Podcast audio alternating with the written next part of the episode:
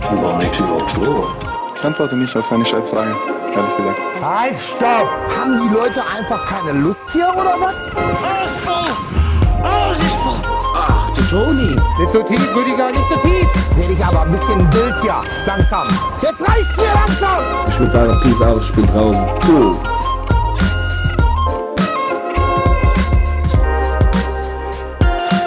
No Angel Sandy 39, Höllenpensum für himmlischen Körper. Und das ist ihr Fitnessplan. Oh mein Gott. Ey, da ist, da ist eine Menge drin. Also erstens, Sandy war die Blonde, ne? Sandy Meyer. Sandy war die Wölner, geile. Sandy war eigentlich der, der Konsens, dass man das, der Durchschnittsmann fand das Sandy am geilsten bei den No Angels. Wobei ich auch mal eine Zeit lang Vanessa, glaube ich, gesagt hätte. Ja, ich muss mir die nochmal kurz aufrufen. Ich will sie jetzt, das sind natürlich auch alles nette Damen, ich möchte sie nicht auf ihr Äußeres reduzieren. Aber Sandy war schon die geilste. Die ist jetzt 39 und was macht sie jetzt?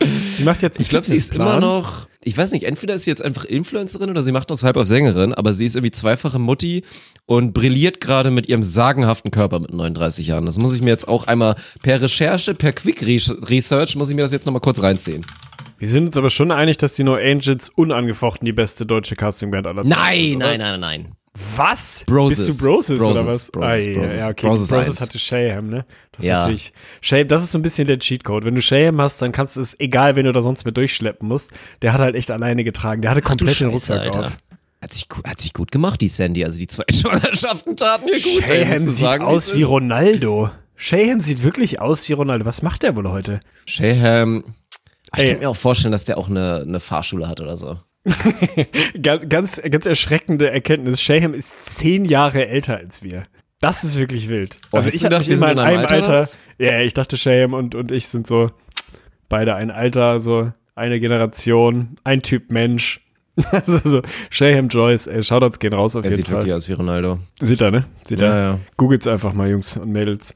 Ey, ich mache gerade ein Experiment, Mann. Ich muss ein bisschen mit dir reden wieder. Ich bin, ich bin Wissenschaftler gerade. Du weißt ja, ich habe eine, eine lange Historie und Leidensgeschichte vielleicht sogar mit dem Thema Kaffee beziehungsweise Koffein und habe da ja verschiedene Entwicklungsstufen durchgemacht, so ein bisschen Pokémon-mäßig. Mal vorentwickelt, mal wieder zurückentwickelt. Bin dann lange ja wirklich den absolut harten Weg gefahren und habe komplett auf Koffein verzichtet. Also habe so kalten Entzug gemacht, nachdem ich früher halt so die 10, 15 Tassen getrunken habe. Shoutouts gehen raus an meinen alten Instagram-Account, da habe ich das sogar mal, mal begleitet, eine Woche ohne Koffein und so. Und jetzt bin ich im Moment wirklich Wissenschaftler im Geiste. Also Grüße an meine Kollegen Christian Drosten und Co. Ich bin im Moment, ich habe quasi ein eigenes Experiment mit mir aufgesetzt, was im Prinzip so eine Placebo-Koffein-Geschichte macht. Du weißt ja, ich bin ja großer Kaffeefan und habe so eine Kaffeemühle. Also ich kaufe mir gemahlene, also nicht gemahlene Bohnen, mal die selber mit meiner Mahlmaschine und so und fülle die dann in so ein Glas ab quasi aus dem ich das dann raushole und in so einer French Press aufgieße. Ne? Also du wirst mir jetzt wieder Hipster nennen und so, ich finde es aber am leckersten. So, und jetzt habe ich natürlich das Problem gehabt, dass ich halt immer das Gefühl hatte, dass koffeinfreier Kaffee bei mir eigentlich das gleiche bewirkt wie Kaffee, nämlich dass man irgendwann so ein bisschen bräsig wird. Ich habe keinen Unterschied mehr gemerkt, was Pennen angeht. Du hast immer so dieses Grundding von trinkst morgens deinen Kaffee, musst sofort auf den Schacht und so, wo ich immer dachte, das liegt vielleicht am Koffein, liegt aber eventuell auch einfach am Kaffee oder einfach am Gehirn und so.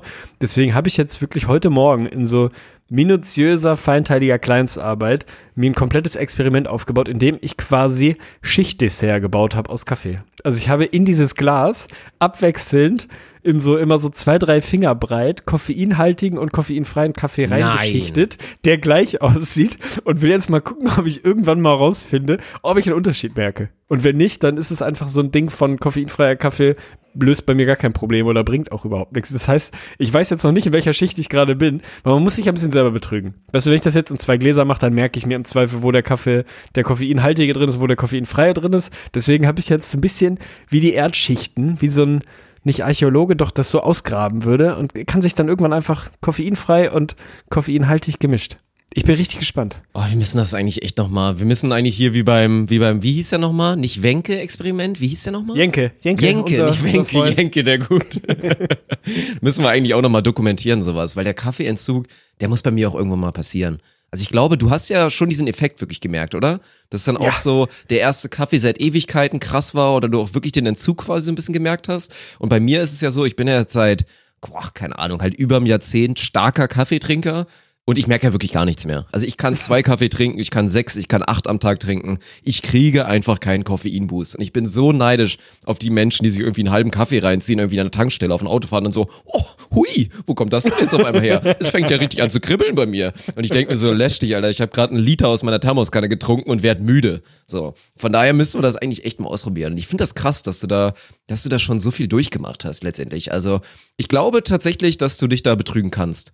Weil das haben wir auch schon mal mit Ich dem glaub's Koten, auch. Haben wir das ja auch schon, also der Darm, das ist ja irgendwie nur Geruch, was dann irgendwie Erinnerung triggert und deswegen fließt es halt aus einem raus wie sonst was. Also ich glaube nicht, dass es tatsächlich was irgendwie mit Koffein oder mit dem Koffeinhaltigen in den Kaffee zu tun hat, dass man wie wild koten muss. Ich glaube einfach permanent, dass ich so einen Kollegen Leinsamen als Untermieter bei mir irgendwo in den Innereien habe, Da ist er der da immer einmal am Morgen mal wieder das Megafon rausholt. Ey, ich glaube, das ist wie so vieles im Leben Kopfsache, aber weil du es gerade sagst, ey, das sind Menschen, die ich maximal beneide, die einfach irgendwie abends dann da sitzen und sagen, boah, ich würde gerne ins Bett, aber ich kann nicht pennen. Ich habe um Viertel nach acht noch ein Glas Cola getrunken. Und du denkst so, Alter, what the fuck, was macht dein Körper mit Koffein? Ne? Bei mir ist das ja wirklich genauso wie bei dir. So alles unter 14 Tassen Kaffee am Tag merkt der Körper einfach nicht. Und irgendwann merkst du es eher negativ, weil du halt noch so ein bisschen, du wirst halt so ein bisschen dumm. Also ich habe auch das Gefühl, es gibt so eine Koffeinmenge, die macht einfach so bresig und träge irgendwie. Ja, Also ich werde so. berichten. Das glaubt mir immer keiner, aber ihr könnt das nachschlagen. Es war wirklich früher, Kaffee war früher ein Einschlafmittel. Und ich behaupte auch nach wie vor, ich meine, das hätte mal jemand entkräftet in meinem Stream, auch mit so einem halbwissenschaftlichen Artikel, der irgendwie nicht nur von Bild.de kam, das konnte ich nicht ganz nachvollziehen, dass es irgendwie nicht so wäre. Aber früher, meine ich, wurde dann wirklich eine Tasse Kaffee getrunken, weil es erstmal müde macht, so die ersten 15 Minuten, und dann irgendwann ein bisschen reinkickt. Aber wenn du dann halt schon schläfst, ist es eigentlich egal. Es ist eine wilde Geschichte auf jeden Fall. Ey, ich habe die Handwerker gerade da, deswegen entschuldige ich mich schon mal, falls es hier sehr, sehr laut werden sollte. Ich weiß nicht, was sie bei mir machen. Irgendwie wird mein ganzes Haus neu gemacht und bringt mich immer wieder in diese gleiche Situation, wo ich mal deine Meinung brauche, weil ich es wahnsinnig schwierig finde.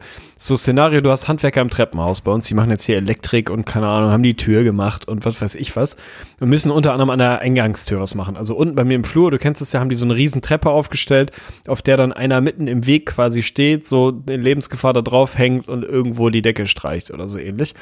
Hat halt das Problem, immer wenn jemand ins Haus rein oder raus muss, und hier wohnen so acht Parteien oder so ähnlich, muss der halt eigentlich alles abbauen, ne? Der muss im Prinzip Oh runter von der, von der Treppe, der muss die Treppe an die Seite tun, der muss sein Vlies, sein Malervlies so ein bisschen zurechtruckeln. Du quetscht dich dann da so durch und so. Und es ist halt maximal unangenehm, weil heute ist wieder so ein Tag, wo ich halt nicht einmal rausgehen und abends wiederkommen, sondern andauernd raus und rein muss, ne? Dann musste ich irgendwie, oder wollte ich kurz zum Bäcker, da war ich immer kurz beim Bahnhof, dann wollte ich mal eben irgendwie kurz zu Edeka rüberhüpfen und sonst was. Und du hast halt so dieses Gefühl, ich traue mich nicht aus meinem Haus. Ich traue mich nicht raus, weil dieser arme Bruder mir so leid tut, weil der jedes Mal, das ist so Sisyphos-Arbeit, Mann, das kostet den jedes Mal safe so sieben Minuten Arbeitszeit, weil er alles abbauen muss und alles wieder aufbauen muss. Und im Zweifel kommt fünf Minuten später halt mein Nachbar muss irgendwo hin. Ey, das ist, und er meinte dann irgendwann, weil ich mich wirklich schon entschuldigt habe beim zweiten Mal, mir war es beim ersten Mal schon unangenehm, da dachte ich so, ja Bruder, sorry, was soll ich machen? Beim zweiten Mal war es mir richtig unangenehm, ich habe mich dann entschuldigt und so und er hat mich wirklich mit so einem verständnisvollen, aber auch wirklich leidenden Blick angeguckt und meinte, Bruder, genau das ist meine Arbeit. Und du warst so, oh Mann, ey, das ist das tat mir richtig weh, das ist so Alltag anscheinend. Also wenn ihr mal die Handwerk am Haus habt, ey, geht mal, geht mal raus, bietet ihnen ein Käffchen an oder um die Uhrzeit vielleicht auch gern mal einen Pilz oder so und seid einfach nett zu den Leuten. Es ist auch wirklich immer noch dieses Ding, ne, dass dann Handwerker, also wenn du denen einen Pilz bringst, so mal noch so kurz am Feierabend, ist glaube ich mit das größte Glück, was du auslösen kannst. Ich würde auch sagen, wenn wir wieder, also die Lebensbügel wird ja sicher wieder ein Faktor sein heute, spätestens Richtung Ende der Episode. Ich würde sagen, einmal am Tag dann wirklich. Also wenn du zu Hause bist, darfst du dann einmal rausgehen. Öfter eigentlich Ist nicht. so, ne? Also du musst dann auch aufsparen, etwas, was sehr unwichtig ist, dann musst du halt im Zweifel es sein lassen und dann musst du halt darauf warten, dass Arbeit? wenn eventuell, ja genau, und wenn jetzt irgendwie der Notfall, keine Ahnung, Frau ist schwanger oder so, oder es brennt, na, obwohl dann wird der Handwerker wahrscheinlich auch rausgehen, ich weiß es nicht genau. So einmal am Tag finde ich in Ordnung. Ich finde es auch schon immer awkward genug, das hatte ich jetzt auch in Düsseldorf, als wir da in der Mitsubishi Electric Hall waren. Da war dann auch immer der Eingang, den ich mal reingegangen bin. Da war am ersten Tag, waren da halt auch Handwerker am Start, die irgendwo oben was an der Decke gemacht haben. Es war nicht das gleiche Problem, ich konnte an der Seite vorbeigehen mit so ein bisschen Quetschen, war so halb awkward, aber war okay. Und dann, du gehst das erste Mal vorbei. Was machst du? Freundlich grüßen. Ist ja nun mal so, ne? Dann sagst du ein freundliches Moin, so schön mit Augenkontakt und so weiter. Und dann musste ich aber noch acht weitere Male an denen vorbeigehen, während ich mein Auto ausgeladen habe. Und was machst du? Es ist halt wirklich so unangenehm, weil dann kommt teilweise auch wieder mal ein neuer Lehrling dazu. Es sind ja irgendwie dann vielleicht ein Team von vier, fünf Handwerkern. Sagst du jedes Mal wieder neu Hallo. Also ich glaube, ich habe die ersten drei Male weiterhin quasi Hallo gesagt. Ab dem vierten Mal habe ich nur noch dieses klassische Nicken gemacht, dieses Angucken gucken und nicken. Und ich glaube, so ab dem sechsten, also die letzten drei Male habe ich es dann einfach, ich weggeguckt, weil es mir zu unangenehm war. Ey, es ist so schwierig. Und ich hatte letztens so einen ähnlichen Moment beim Tschüss sagen. Ich war irgendwo, das finde ich auch immer so ein Ding, es passiert mir auch mega oft. Ich war, glaube ich, beim Bäcker irgendwo drin und habe mir irgendwas rausgeholt. Und ich war alleine, also ich war der einzige Gast dann da in der Bäcker und ich habe dann irgendwie mir was gekauft und bezahlt und habe schon Tschüss gesagt. Ne? Es war dann so, ich habe bezahlt, Wechselgeld bekommen, schönen Tag noch, danke, auch so, Tschüss, Tschüss. So, dann habe ich mich umgedreht und musste irgendwas noch machen in diesem Bäckerladen. Ich glaube, mir noch mal so einen Deckel darauf tun, auf den Kaffee oder was. Also ich war auf jeden Fall noch relativ lange nach dem Tschüss sagen, war ich noch in diesem Raum. Weißt du? Und wir waren halt zu zweit in dem Raum. Und irgendwie war das Gespräch schon abgeschlossen. Ich war noch so lange drin, dass ich dachte, ich kann jetzt nicht einfach wieder rausgehen. Weil irgendwie bin ich noch zu lange in dem Raum. Aber sage ich jetzt einfach nochmal Tschüss? Sage ich jetzt einfach ein, ein, zweites Mal Tschüss, weil ich jetzt wirklich rausgehe? Ich habe es dann gemacht und ich hatte so ein bisschen das Gefühl, dass er das auch ein bisschen schwierig fand, die Situation. Und froh war, dass ich es nochmal gesagt habe. Ich finde das immer, es ist ganz schwierig, weil wenn du einmal Tschüss gesagt hast, dann musst du innerhalb von drei Sekunden oder fünf max den Raum verlassen. Sonst wird es schwierig und du musst eigentlich nochmal Tschüss sagen. Das ist immer so brenzlig, wenn, wenn man selber diese klassische Situation, wenn man an so einer, quasi an so einer Kreuzung ist und du gehst 90 Grad auf jemanden zu und siehst den irgendwie erst ganz, ganz spät. Bleibt stehen, du fängst an mit demjenigen zu reden und dann so klassischen Smalltalk und dieser unangenehme Moment, wenn du nicht genau weißt, kann ich mich jetzt trauen, Tschüss zu sagen, durchzuziehen, das Gespräch zu beenden und natürlich Worst-Case-Szenario, beide müssen die gleiche Richtung. ich glaube, unangenehmere Situation gibt es nicht, als beide sind sich einig, wir wollen nicht mehr miteinander reden. Es reicht jetzt auch wieder. Und dann muss man aber einfach noch 500 Meter quasi komplett nebeneinander gehen. Und dann frage ich dich ebenfalls, ich glaube, ohne Scheiß, ich wäre, ich würde die Straßenseite wechseln. Also ich glaube, ich würde, ich würde nicht so tun, als ob ich dann auf einmal doch woanders hin muss. Es gibt ja mehrere Taktiken. Man könnte so spontan, ah, telefonieren, da bleibe ich lieber stehen für. Oder keine Ahnung was, ich binde mir noch meinen Schuh zu, damit wir dann awkward fünf Meter auseinander, 500 Meter die gleiche Richtung. Ich glaube, ich würde einfach auf die andere Straßenseite gehen. Ich glaube, sieben von zehn Leuten machen entweder das oder tun dann halt so, als müssten sie woanders hin. Also weißt du, gehen dann so drei Schritte in die gleiche auffällig, Richtung, ne? merken Ah, dann, oh, oh shit, mm. und dann ah, ich habe noch was vergessen zu Hause. Also man hat dann ja immer den Impuls, dass man was sagen möchte dazu, um sich zu erklären, um quasi zu sagen, ey, es liegt jetzt echt nicht daran, dass ich keinen Bock auf dich habe, sondern es ist noch irgendwas. Aber dann das erste, was einem in den äh, ins Gedächtnis poppt, ist immer so eine richtig schlechte Erklärung. Ah, ey, ey, ah, Ey, Mist, ja, ich hatte noch, ich muss doch hier lang. Ah, ist ja gar nicht die Richtung, ist ja gar nicht mein Bus. Warum macht man so, das? Weil das Ding jeder ist ja, weiß, jeder dass merkt weg es. wolltest. Ja, man kommt da nie mit durch. Der Gegenüber weiß immer, was los ist. Er findet es genauso unangenehm. Einfach mal kurz drüber sprechen und sagen, ja, das ist jetzt awkward, wa? Wollen wir einfach, willst du vielleicht einfach mal 10 Meter vorgehen und ist es dann okay? Okay, dass wir einer jetzt von uns bleibt 500 jetzt stehen. Ey, ich glaube, Oh das geht so weit, dass dann, ich glaube, die meisten Leute machen dann so, so, so ganz bittere Moves wie täuschen ein Telefongespräch vor oder so. Also tun so, als würde ihr Ja, Handy ich auch. und machen dann so Glaub ein ich auch. Gespräch, ne, so, Mama, du bist, ach so, ja, nee, ja, ich gehe hier gerade mit dem Kumpel lang, aber nee, passt schon, wir können gerne jetzt kurz telefonieren, das ist so richtig weird, ey. Und dann klingelt im Zweifel das Telefon, ey, dann hast du es wieder. Social Awkwardness, Mann.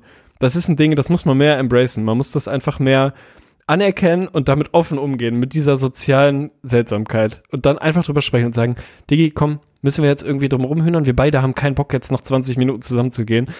Nimm du einfach den nächsten Bus. Sorry. Mach's gut. Bis zum nächsten Mal. So. Ja, man, man ist auch einfach zu nett zu Menschen, die es halt auch gar nicht verdient haben. Im Zweifel muss man einfach mal ganz ehrlich sein. Also wenn man eine Person jetzt auch gar nicht so gerne hat, und das ist ja auch immer wechselseitig, man muss sich ja auch immer nicht schlecht fühlen, wenn man jetzt irgendwie eine Person halt nicht so krass gerne mag. Was im Zweifel passiert ist, die andere Person mag dich ebenfalls auch nicht so krass gerne. Sonst hättet ihr vielleicht schon eher zusammengefunden. Also selten ist es wirklich so einseitig und selten bist du, der gerade zuhört, so ein geiler Typ oder so eine geile Frau, dass jeder mit dir befreundet sein will. Und wenn sich dann beide im Kern eigentlich einig sind, dann muss man da auch nicht so übertreiben, oder? Nee, wahrscheinlich ist das dann auch total okay. Das gibt's relativ selten tatsächlich. Ne? Also unglücklich verliebt und so ist ja jetzt ja ein komplett normales Ding. Das passiert so ja. einseitige Freundschaft so, ne? Stell dir mal vor, ich würde dich quasi. lieben ohne Ende, will immer, obwohl das gibt's schon, oder?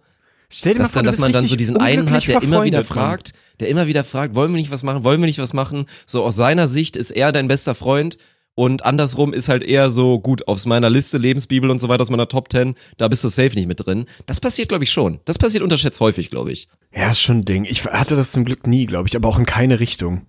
Weil das ist ja, das muss ja mega schwierig sein, man. Stell dir Ja, mal vor, du bist ist wirklich unangenehm. so, oh, unglücklich verliebt ist ja schon traurig. Also, das kennt ja irgendwie jeder im Zweifel. Aber wenn du so unglücklich verfreundet bist Ist und da schlimmer. ist, Du kannst es ja nicht du so akzeptieren. gerne einfach spielen. Ja, ich meine, wenn es eine Frau, wenn es jetzt irgendwie eine, eine Frau ist oder ein Mann, auf den du stehst, so dann hat der oder die dann im Zweifel einfach wen, musst du irgendwann darauf klarkommen. Aber bei der Freundschaft gibt es ja für dich keinen rationalen Grund, warum der andere jetzt nicht das eigentlich genauso empfinden sollte. Das ist schon heftig, ey.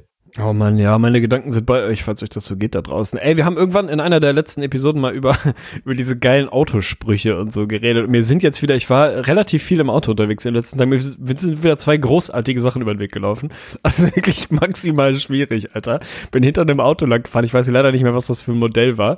Hatte hinten auch so natürlich mit drei Rechtschreibfehlern und fünf falschen Apostrophs und so, so den glorreichen Spruch hinten drauf. Überhol mich ruhig, jagen macht eh mehr Spaß. Punkt, Oh, Punkt, Ausrufezeichen. Und ich dachte so, ich bin kurz davor, dir hinten reinzufahren, Bruder. Also tut mir leid. Also so, Was für ein Fabrikat war's? bitte? Ja, das war halt jetzt irgendein so Mittelklassewagen. Also es war jetzt nichts Besonderes, ne? Es war jetzt nicht ein Auto, mit dem man wirklich jagen kann. Ich dachte so, Bruder, wenn ich an dir vorbeifahre, so, also, und dieser Spruch ist einfach so unfassbar schwierig. Wie kann man so in so sein? gelb. Also wirklich Wie in so so gelber, sein? dicker, schlechter Comic-Sans-Typo wo dich wirklich gefragt hast, man, man, kann man einfach nicht. Kann man einfach nicht machen. Dann bin ich danach, am gleichen Tag, oder am selben Tag, wie auch immer, hinter einem Dacia Duster lang gefahren. Also D-U-S-T-E-R wird er geschrieben und der hat dann den Premium-Move gemacht und hat quasi den Namen des, des Autos mit in seinen Spruch eingebaut. Ne? Ist ja auch so sehr, sehr beliebt und hatte dann davor, davor stand, Achtung, hinter mir wird's und dann stand halt das da, also Duster, darunter halt einfach Oh der, die. Bezeichnung von dem Auto. Und ich dachte so, Leute, ey, das ist, also, dann macht ihr wenigstens die Mühe und macht noch so Ü-Punkte rüber, weil hinter mir wird's düster, finde ich dann noch charmanter, als hinter mir wird's das da. Also es hat auch allein mal so fünf Sekunden gedauert, bis es bei mir im Kopf angekommen war, was der Mensch mir damit sagen will. Ey, es ist einfach eine eigene, es ist eine eigene Welt, die sich da aufmacht. Ich finde den Move zu sagen, ich baue den Namen mit ein, da habe ich noch irgendwie, irgendwie einen Softspot für. Aber überhol mich ruhig, jagen macht eh mehr Spaß. Boah. Das ist noch heftiger, glaube ich, ohne Scheiß. Das eine, was ich ja mal erzählt hatte. Ich glaube, in einer der ersten Lirum Larum Episoden, als es hier im Dorf auch diesen einen Aufkleber mit der A-Klasse, mit dieser räudigen Drecks-A-Klasse, die auch schon uralt ist und dahinter wirklich ernsthaft draufsteht. Ja, du magst vielleicht schneller sein, aber ich bin vor dir.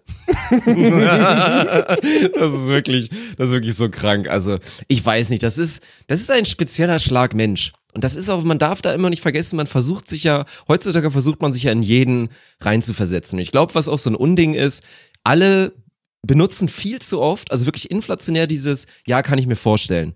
Oder ich weiß, wie es dir geht. Und ich glaube, im seltensten Fall weiß man wirklich, wie es demjenigen geht oder wie, was da eigentlich so passiert. Und bei Menschen, die solche Sticker hinten auf dem Auto hat, da werde ich nicht in der Lage sein, irgendwas nachzuvollziehen. Ja, ey, keine Ahnung. Aber da, da, wir haben da schon mal drüber gesprochen. Das muss eine der ersten Folgen gewesen sein. Ich bin nach wie vor absolut überzeugt davon, dass, sagen wir mal, die Schnittmenge zwischen den Menschen, die solche ironisch lustigen Sprüche auf dem Auto stehen haben, einen Webergrill haben und eine Deutschlandflagge im Garten, nahe 100% ist. Ich glaube, das ist wirklich, das ist im Prinzip geht das eine nicht ohne. Das ist so, dieses Allmann-Starter-Set, das haben die Leute einfach alle, alle eingekauft, ey. Es, es, Geil. gibt so, es gibt aber auch so krasse Dinge. Also erstmal habe ich mich selber wieder abgeholt gefühlt, weil das hatten wir aber 100 Pro. Wir dürfen uns jetzt nicht komplett wieder wiederholen, weil ich den Weber-Grill mir auch irgendwann geholt habe. Ich bin Ja, auch schon ganz, es doch. also dieser deutsche Urinstinkt, jetzt das letzte Mal, als es 20 Grad waren, da den Grill vielleicht auch mal anzumachen, der kam schon irgendwie so ein bisschen durch. Aber im Nachhinein stelle ich einfach fest, als Veganer ist es wirklich dumm. Also die wenigsten, die wenigsten Sachen sind jetzt wirklich so viel geiler vom Grill. Muss man jetzt einfach mal ganz ehrlich sagen. Klar, so ein Ja, bisschen vielleicht dieses Feuer, dieses Raucharoma, aber gerade als Veganer, wo auch Garpunkt und so ja wirklich überhaupt kein Faktor ist, macht Grillen eigentlich relativ wenig Sinn. Ich finde nach wie vor, also ich würde auch gar nicht sagen, dass Grillen overrated ist. Der Akt ist halt einfach scheiße, es dauert viel zu lange, weil außer du hast irgendwie so einen super Profi, unfassbar teuren Grill, ist es einfach zum Kotzen, dass diese scheiß Kohle so 45 bis teilweise auch zweieinhalb Stunden braucht, um irgendwie auf Temperatur zu sein und dann grillt man immer die ersten fünf Minuten und dann halt gar nicht mehr. Dann hast du halt wirklich 50 Minuten lang Kohle warm gemacht für diese fünf Minuten. Das ist es nicht. Und da muss man sich einfach mal eingestehen, dass draußen irgendwie was, was geiles essen, ein bisschen Fleisch, vegan zu essen, ein Bierchen zu trinken, ist nett, aber geht halt auch mit dem Elektrogrill, würde ich glaube ich mal behaupten. Ja, safe. Ach, und da gehört ja natürlich auch immer so ein bisschen dieses, dieser archaische Grundgedanke dazu, dass man dieses Stück Fleisch, dieses Bison, was man da gerade isst, auch im Zweifel selbst hätte erlegt haben können. Hat man vielleicht nicht, man war vielleicht einfach nur irgendwo im Discounter seiner Wahl an der Fleischtheke, aber die Vorstellung ist da, ich hätte Bear Grylls mäßig eventuell eine Falle bauen können und dieses Tier selber erlegen können, deswegen packe ich das jetzt nicht in meine Pfanne, sondern uh, Benzin, ich pack das auf meinen Grill. So, das gehört einfach dazu. Ist so ein Ding. Aber sag mal, ist der Frühling bei dir schon angekommen, Alter? Bist du schon, merkst du schon diesen, diese glorreiche Phase im Jahr, in dem die Laune von jeder Tag ist tendenziell kacke, es sei denn, ich werde vom Gegenteil überzeugt, genau ins Gegenteil umschlägt, dass du denkst, ey, der Tag ist erstmal prinzipiell ganz schön, es sei denn, irgendwas Beschissenes passiert. Weil für mich macht Frühling genau das. Frühling kippt genau dieses Grundgefühl, dass man tendenziell ein bisschen deprimiert ist und ein bisschen genervt ist und alles erstmal irgendwie grau und, sorry, eklig ist und man dann erstmal irgendwas braucht, damit die Laune hochgeht, so, das kippt im Frühling für mich ins Gegenteil. Ich bin erstmal grundsätzlich relativ gut drauf, es sei denn, es passiert irgendeine Scheiße. Und das kann wirklich nur der Frühling, der hier zwar jetzt noch nicht meteorologisch angekommen ist, aber ey, Wetter ist schön, die Sonne scheint, man.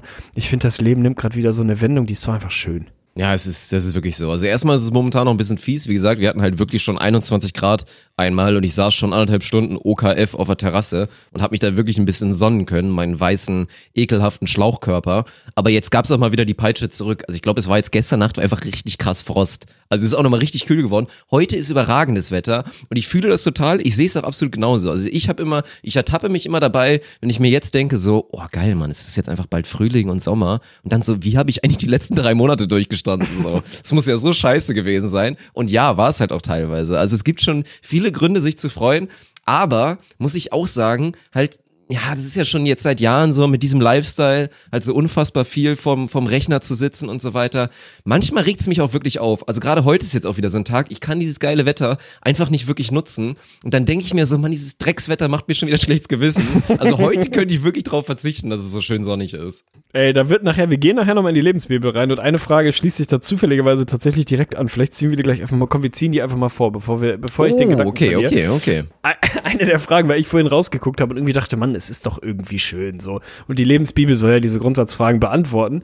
Deswegen bin ich gespannt auf deine Antwort. Ich will von dir im Prinzip wissen, ab wie viel Grad Außentemperatur darf man nicht mehr am PC sitzen und zocken? Also gibt es einfach, gibt es eine Grenze, wo es wirklich das Ding ist und sagen, nee, ich kann jetzt nicht weiter World of Warcraft oder sonst was spielen. Geht nicht, es ist zu gutes Wetter draußen. Gibt es da eine Grenze? Würde ich, würde ich aufteilen. Also ich würde erstmal ein Grundmaß machen. Also die Antwort ist, man kann immer zocken, wenn man mindestens eine Stunde draußen war. Also wenn wirklich Ah, richtig okay. gutes Wetter ist, dann muss man eine Stunde draußen sein. Man kann dann auch gerne ein bisschen taktieren. Also ich weiß, viele von euch und die meisten von euch sollten auf jeden Fall auch eigentlich dann, ja, immer Sonnenschutz finde ich übertrieben. Das ist wirklich Quatsch. Weil gerade ist so das Ding, wenn du eine halbe Stunde draußen bist und du bist halt kein Albino-Mensch, der über Sommersprossen rote Haare hat, dann kannst du dir die halbe Stunde noch einfach mal wirklich Sonneneinstrahlung gönnen. Und ich verstehe immer Leute nicht, die wissen, ich bin jetzt 45 Minuten in der Sonne und sich direkt wieder mit dem Sunblocker dann darauf machen. Ich meine, klar, bei den Damen ist es oft so, bei vielen Männern mit Sicherheit auch, dass man so Faltenvermeidung, Faltenprävention, dass man wirklich auf seine Haut achten will, ähnlich wie in Asien, um diese super glatte Haut zu behalten und so weiter. Aber Sonneneinstrahlung ist halt einfach Vitamin D, es ist halt gesund. Und da dann zu sagen, ich taktiere jetzt ein bisschen, gönn mir eine Stunde lang Vollgas das kranke Wetter, dass ich dann auch weiß, okay, ich hab's genutzt, ich wurde von beiden Seiten auch ein bisschen angetoastet, hab aber wahnsinnig Bock zu zocken. Ich finde, das sollte man sich nicht nehmen lassen. Wenn man wirklich aufwacht und man hat das Gefühl, ich hab heute einfach richtig Bock reinzugrinden, ich will mit den Boys reingehen und da lasse ich mir dieses schlechte Gewissen, lasse ich jetzt nicht zu und genieße es, gönne es allen. Wir müssen ja eh mehr Gönner werden in Deutschland. Ich gönne allen das gute Wetter. Ich war selber eine Stunde draußen. Ich bin jetzt keine Couch Potato. Dann darfst du, egal wie viel Grad und wie schön es ist draußen, immer zocken. Oh, finde ich schön. Finde ich eine schöne Antwort. Ich war gestern an der Steilküste in, in Kiel oder nördlich von Kiel und es war so ein bisschen dasselbe Ding, weil Freitag war irgendwie so ein ziemlicher, ziemlicher Hängertag. Wir haben irgendwie nur Film geguckt und ein bisschen gekocht und so, aber eigentlich im Prinzip den Tag jetzt irgendwie nicht groß die Wohnung verlassen. Und dann war halt Samstag, waren wir den ganzen Tag draußen, also wirklich relativ früh aufgestanden morgens, ab in die Sonne gefahren, mega geil, vier Stunden an der Küste spazieren gewesen und so. War natürlich isoliert, einfach fantastisch schön, weil es ein richtig schöner Tag war. Aber hat dir dann halt auch abends, als wir abends haben wir dann wieder Film oder Serie geguckt, hat es dir quasi total die Absolution und die Erlaubnis dafür geschaffen. Und das fand ich so schön, weil du dann beides so total genießen konntest, ohne dass du das Gefühl hattest, ich habe jetzt hier irgendwas verschenkt oder so. Man kann beide Welten genießen. Also finde ich eine schöne Antwort. Stunde raus und dann, Leute, ab an Rechner, ey. Lasst euch, lasst euch das Zocken nicht vom guten Wetter nehmen. Naja, es ist halt, nein, ohne Scheiß, also Real Talk, es ist halt teilweise auch einfach manchmal ein bisschen overrated, was man so macht. Also gerade so diese Klassiker-Dinge. So in Köln, wenn es das erste Mal 30 Grad sind, wird ja auch demnächst irgendwann mal auf dich zukommen, jetzt im Sommer mit deiner, mit deiner neuen Freundin, die in Köln ja unterwegs ist und so, dass man dann so das Gefühl hat, okay, wir müssen jetzt irgendwo zum See fahren. Heute sind es 30 Grad das erste Mal, wir müssen jetzt zum See. Und das ist halt wirklich Quatsch. Muss man halt nicht. Im Zweifel wird es noch viele, viele schöne Tage geben und man sollte dann vielleicht mal ein bisschen taktieren, weil an diesem einen Tag, wo man eigentlich super viel Lebensfreude hat und den Tag richtig genießen will, da dann sich den Stress zu geben mit 10.000 anderen Vollidioten und am See, das ist nun mal, Wasser zieht Assis an. Geh mal ins Schwimmbad, viele Assis. Geh mal an den See, sehr, sehr viele Assis. Also die Konzentration von asozialen Menschen ist am Wasser immer wesentlich höher. Und da dann zu sagen, ich versaue mir quasi diesen Tag, den ich maximal gut und irgendwie gesund und aktiv nutzen will, mit irgendwie acht Stunden total stressig, überall sind UE Superbooms um dir rum mit der letzten Rotzmusik. Das ist halt nicht, also das ist nicht so geil, wie man sich es mal vorstellt. Von daher muss man sich auch einfach mal bewusst sein, das ist eine gute Kombination aus beidem und dann halt einfach das, worauf du richtig Bock hast, sei es irgendwie zocken oder auch einfach drei Stunden sich in Schatten setzen und ein Buch lesen oder ein Sessel oder so, dass das im Zweifel sogar mal besser sein kann. Ich finde es das schön, dass du da so einen wissenschaftlichen Case zwischen der Konzentration von Assis und der Verfügbarkeit von Wasser aufmachst. Und ich glaube, du hast recht. Also tatsächlich, so. ich glaube, das Einzige, was noch mehr Assis anzieht, sind Sprungbretter. Also ein Dreier oder ein Fünfer oder ein Zehner, da ist die Assi-Dichte wirklich nah an 100 Prozent. Also ist jemals ein normaler, cooler Mensch vom Zehner gesprungen? Ich glaube nicht. Ich glaube halt wirklich nicht. Ich glaube, das sind ausschließlich Ich habe jetzt so ein, paar, Assis. so ein paar Kumpel, die halt schon immer noch gerne, ich meine klar, so alles Sportstudenten, da liegt das dann ja schon so ein bisschen nah, dass man auch Bock hat auf diesen ja, auf diesen Extremsportfaktor, nenne ich es mal, jetzt vom Zehner und dann Auerbacher runterzuknallen und so weiter. Aber ich muss zugeben, also ich war ja nie so, ich habe ja Höhenangst. Also ich mag ganz gerne so das Ein-Meter-Brett, das macht mir dann schon auch ein bisschen Spaß, da so ein, zwei Sachen zu machen. Dreier ist schon echt grenzwertig, da geht's bei mir mhm. schon ein mhm. bisschen los mit Nasenbluten. Aber ich empfehle jedem, ey, eine überragende Gesprächsgrundlage ist es, auf so einem Turm zu stehen, sei es drei Meter, sei es zehn Meter, und dann einfach so, einfach mal so einen Elfjährigen ansprechen und dann fragen, ey, Kannst du Krampe?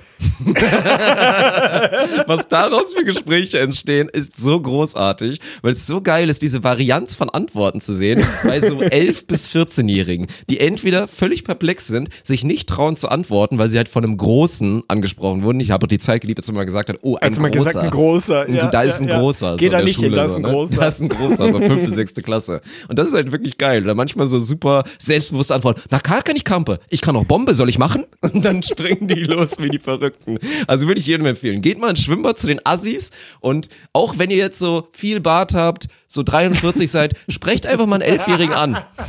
Guckt vielleicht vorher mal links und rechts, ob die Mutti daneben steht und ein Handy in der Hand hat für die Polizei, aber sprecht so einen Elfjährigen mal an und fragt mal, ob er Krampe kann. Ja, und nehmt bitte die Klarsichtbrille ab vorher, ansonsten kann das wirklich ganz schwierig werden. Ey, aber eh so Schwimmbäder, faszinierende Orte, ne?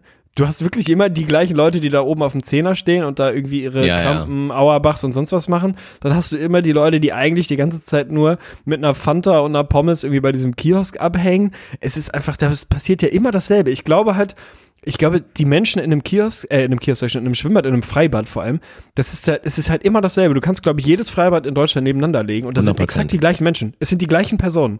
Das ist Wahnsinn, ey. Die Frisbee-Menschen, die, die einfach nur ja, rumliegen ja. wollen, die die komplette Biergarnitur mitnehmen und sich da wirklich einen Freizeitpark im Schwimmbad aufbauen, ist es, ich weiß genau, was Ist auch immer meinst, so ja. geil, ne? Ist auch immer so geil, ey. Und die dann wirklich eine bessere Auswahl an Snacks als der örtliche Edeka dabei haben, weil es halt total wichtig ist, dass man mindestens 60 verschiedene Sachen hat, die man im Schwimmbad dann irgendwie snacken kann. Glorreich, ey. Weil du es eben gesagt hast, ist für dich, sagen wir mal, virtuelles Zocken oder eine virtuelle, ein virtueller Zeitvertreib komplett gleichwertig mit einem im echten Leben. Also hast du, wenn du irgendwie sagst, keine Ahnung, heute habe ich total Bock auf dies und das und jenes, weiß ich nicht, ich zock mit den Boys den ganzen Abend Call of Duty oder was auch immer oder irgendein anderes Spiel. Ist es für dich zu 100% gleichwertig und die gleiche Befriedigung, wie wenn du mit den Beachvolleyball im echten Leben oder einen Spielerabend oder Brettspiel oder Schieß mich tot was machen würdest. Also findest du es vollkommen legitim, einfach zu sagen, ich ziehe da 100% genauso viel Spaß draus, mich mit meinen Jungs im Internet zu treffen oder meinen Mädels oder wem auch immer, wie im echten Leben. Ist das, ist das komplett das gleiche oder schwingt da immer so ein bisschen mit von, ja, äh. ja du kannst halt, also da gibt's keine Immerbasis.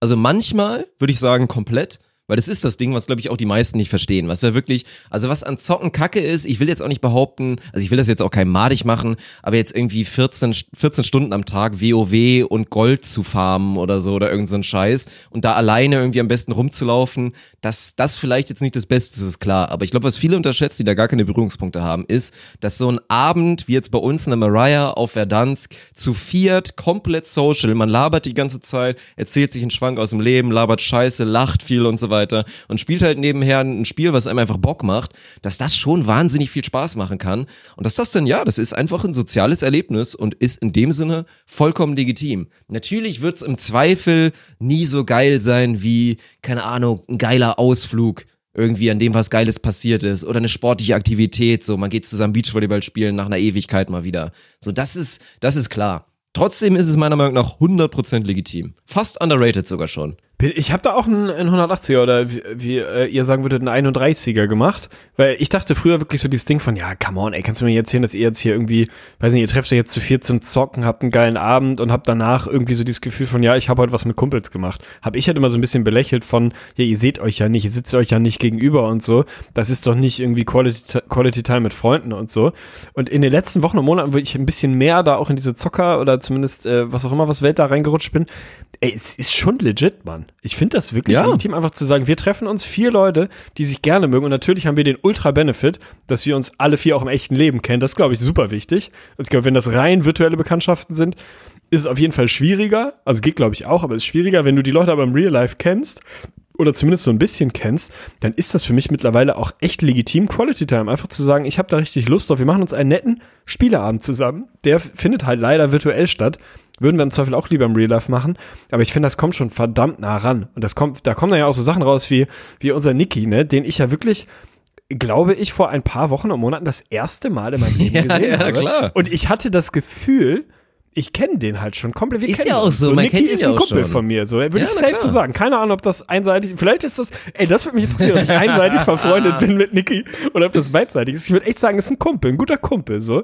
Und dann sehe ich ihn das erste Mal bei dem Volleyball-Event und so völlig selbstverständlich nimmt man sich in den Arm und ich hatte das Gefühl, ja, Niki, ist ja Niki, klar, hat gar nichts Besonderes im Sinne von, wir treffen uns, so. Und dann ist mir irgendwann aufgefallen, ey, wir sehen uns gerade das erste Mal. Und das Gefühl hatte ich halt überhaupt nicht, weil wir halt virtuell zumindest schon sehr viel Zeit zusammen verbracht haben. Das ist geil, also, ey. Ich mache da echt eine 31er. Das ist Hatte ich eins zu eins wirklich den Talk mit ihm. Das war auch wirklich Echt? das eine Mal, als Ach, ich auch so selber festgestellt habe, weil wir auch mal wieder hatten wir so einen geilen Tag und dann so haben wir auch wirklich so aktiv darüber gesprochen, wie nice das einfach auch ist, dass man jetzt so auch über diese Streaming Family da so auf Lirum Larum Live auf Twitch und so die ganzen Leute, die Community, das ist ja auch krass, da sind ja auch wirklich Freundschaften entstanden. Also teilweise die Leute, die dann alle so abseits von mir und so dann 2K gespielt haben und so, aber halt auch mit so einem Niki, den ich vorher, den hatte ich glaube ich wirklich zwei, dreimal im Onos-Kontext dann halt gesehen, weil er damals mit Daniel zusammen gespielt hat. Niki da damals noch so ein bisschen voreingenommen und fand mich so ein bisschen komisch so. Wir hatten da noch nicht so die aktive Basis. Dann einmal Norderney mit ein bisschen Alkohol, dann waren wir direkt am Start und so weiter.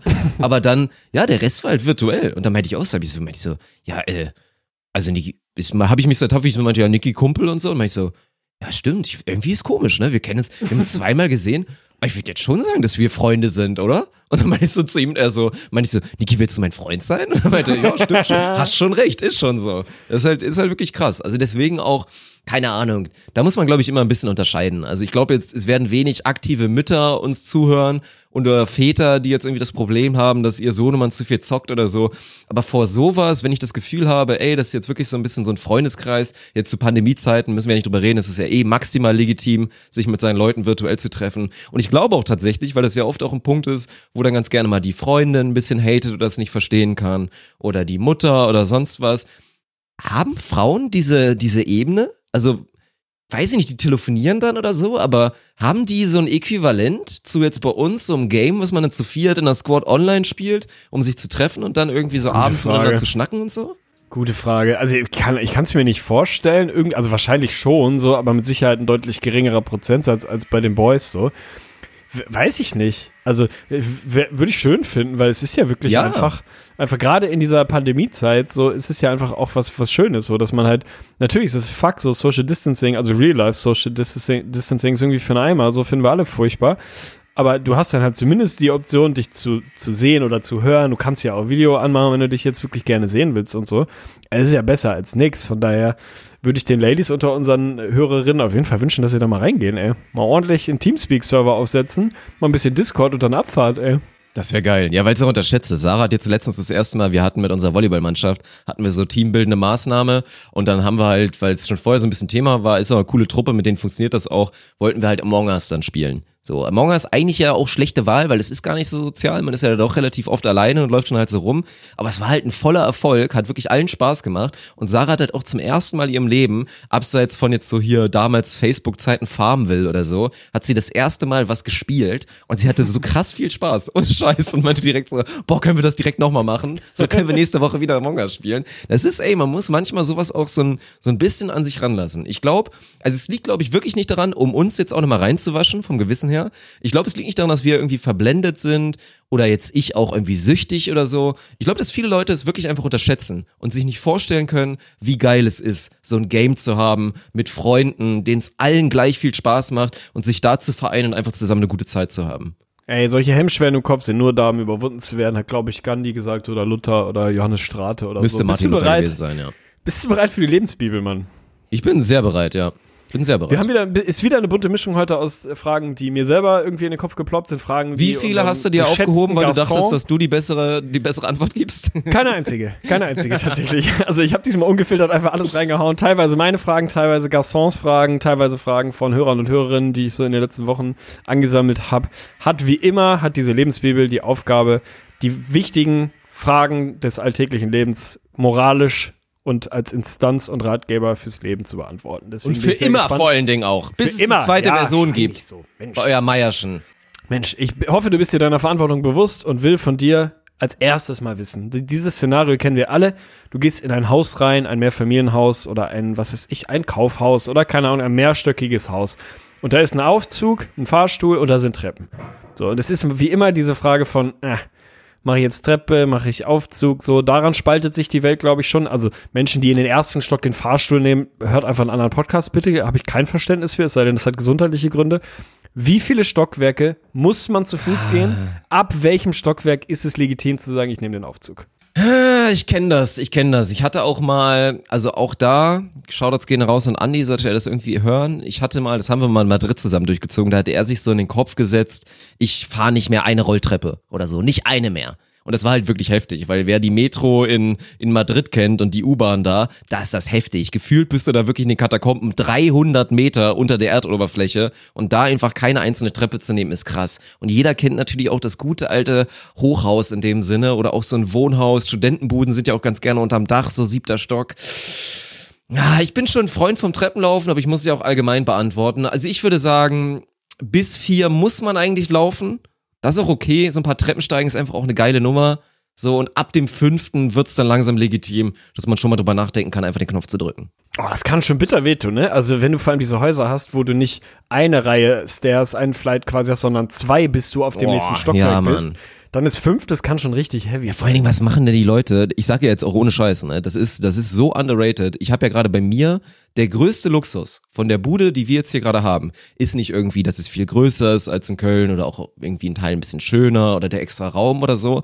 Es ist low-key wirklich als Wohnung der eigene Eingang im Erdgeschoss. Ja, Einfach der geil, ne? komplett eigene Eingang im Erdgeschoss. Du musst dich erstmal nicht Social Awkwardness, war ja vorhin Thema, mit den Nachbarn auseinandersetzen, diese klassischen ekelhaften Talks. Gleichzeitig macht einer die Tür auf im Treppenhaus, du machst wieder zu, weil du keinen Bock hast, mit denen zu reden. So diese, ah, ich muss doch nochmal telefonieren übrigens. Der Klassiker, wer kennt's nicht? Und dann aber halt einfach auch, ja, so Szenario, Bierkiste und so weiter, ne? Also ich habe jetzt den super Luxus, dass ich das draußen parken kann und gerade so Herbst, Winter, Frühling optimale Trinktemperatur oft bekomme. Was machen denn die Leute, die jetzt halt wirklich im sechsten Stock oder so wohnen?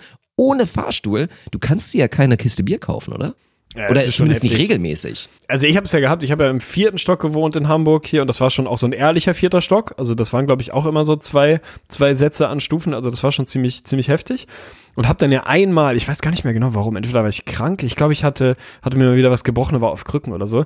Ich habe dann ja einmal Rewe Lieferservice benutzt und habe da entweder eine Kiste Bier oder eine Kiste Wasser, und sind wir mal ehrlich, es wird eine Kiste Bier gewesen sein, mir halt hochliefern lassen, ne?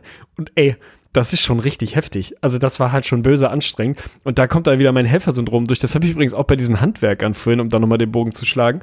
Ich kann Menschen nicht beim Arbeiten zugucken, selbst wenn sie einfach ihre Arbeit machen und ich entweder zum Beispiel auch meine Arbeit mache oder halt einfach da wohne und auch überhaupt das nicht mein Business ist, weißt du? Also wenn ich hier durchs Treppenhaus gehe und da sind Handwerker, die gerade dafür bezahlt werden, dass sie irgendwie den Flur streichen oder die Elektrik machen, dann habe ich so einen maximalen Impuls, denen meine Hilfe anzubieten, dass ich irgendwie denke, okay, komm, scheiß drauf, ich gehe rein, zieh mir ein dreckiges T-Shirt an und streiche auch noch eine Wand mit, weil ich das so schwierig finde, Menschen beim, beim Arbeiten zuzugucken. Ey, ist auf jeden Fall so ein Ding. Und als der arme Boy da irgendwie die Bierkiste hochgeschleppt hat, der war halt schon gut im Sack. Von daher, ey, eben ehrlich, eh geil. Und bei dir ist ja auch so das Ding, das muss man mal ehrlich sagen, ich will nicht so viel über deinen Wohnort liegen, ne? Aber man hat ja nicht das Gefühl, dass ihr in einer Wohnung wohnt, sondern ihr wohnt Nee. eigentlich in einem Haus. Ja, und wie so. allein ja, diese eigene echt so. Haustür macht die, die Wohnung gefühlt 15 Quadratmeter größer. Safe. Einfach ja. nur, weil sie durch dieses, durch diese Haustür, es ist Du brauchst doch keinen verrückt. scheiß Flur oder so. Du gehst direkt rein und hast da Open Space. Das ist, das ist wirklich heftig. Und das ist aber auch wirklich ohne Scheiß. Das wird halt ein Faktor sein, wenn wir dann, keine Ahnung, mal umziehen oder uns nochmal woanders hingeht, wäre halt das Thema. Also ich könnte das nicht mehr, ne? Also ich würde, wenn ich halt die Wahl hätte, eine Wohnung super schön, 10 von 10, aber im vierten Stock ohne irgendwie Aufzug oder so oder einfach viel zu hoch und auch Umzug wäre stressig oder eine Wohnung, die weniger schön ist, aber ähnliche Qualitäten hat wie die jetzt gerade, würde ich halt die nehmen. Ist einfach so. Ja, kann ich nachvollziehen. Ist echt ein Ding. Ey, die nächste Frage kommt auf jeden Fall von einem Hörer. Ich habe leider nicht mehr mitgeschrieben, von wem geht, aber so rund um das Thema WG-Leben. Und ich glaube, das kennen die meisten, ob sie jetzt WG kennen oder nicht, aber das Szenario kennst du halt, ne? Du wohnst irgendwie in einer Wohngemeinschaft mit mehreren Leuten, hast eine Gemeinschaftsküche und es ist halt immer einer oder eine in der Wohnung, die halt die, die, die Scheiße überall stehen lässt. Ne? Dann steht das angeschnittene Brot irgendwo, die Krümel fliegen überall rum, es sieht alles noch völlig siffig aus.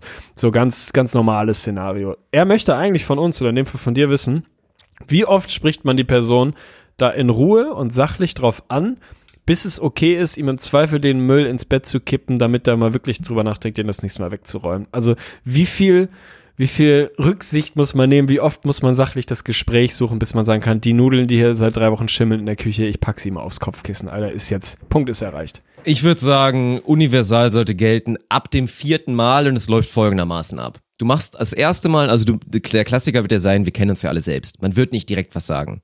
Man wird erstmal Nee, abwarten. Erstmal in sich reinfressen und sauer werden. Klar, erstmal, beim ersten Mal denkt man sich so, ja gut, kann mal passieren. Ich meine, ich bin im Zweifel vielleicht dann auch manchmal nicht besser und das könnte mir auch mal passieren. Das erste Mal schluckst du einfach so runter. Beim zweiten Mal denkst du dir schon so, hm, okay, schauen wir mal, ob da langsam mal ein Muster draus wird oder du wirfst vielleicht mal einen Blick drüber, wenn derjenige auch noch vor seinem Müll da steht oder irgend sowas.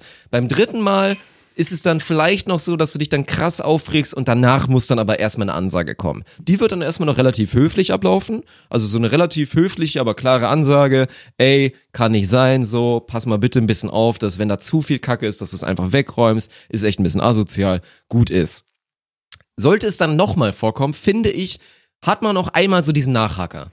Einmal noch so dieses, hier, boah, ich hab, wir haben noch drüber geredet, so, kannst du bitte drauf achten, ist gut jetzt so. Nochmal die zweite Chance geben. Die zweite Chance geben, ohne jetzt irgendwie so eine richtig krasse Ansage zu machen. Und wenn darauf dann nicht reagiert wird, dann kannst du wirklich Vollgas all in gehen und so richtig sauer eine kranke Ansage machen, dass er beim nächsten Mal wirklich eine Nackenschelle bekommt oder im Zweifel rausfliegt. Und dann ist halt vorbei, ab dann musst du halt deine Konsequenzen ziehen. Also so sollte es laufen, meiner Meinung nach. Finde ich gut, vor allem dieses mit Ankündigung. Und ich finde auch so eine, so eine Ankündigung, das ist auch ein komisches Phänomen oder die rechtfertigt relativ viel.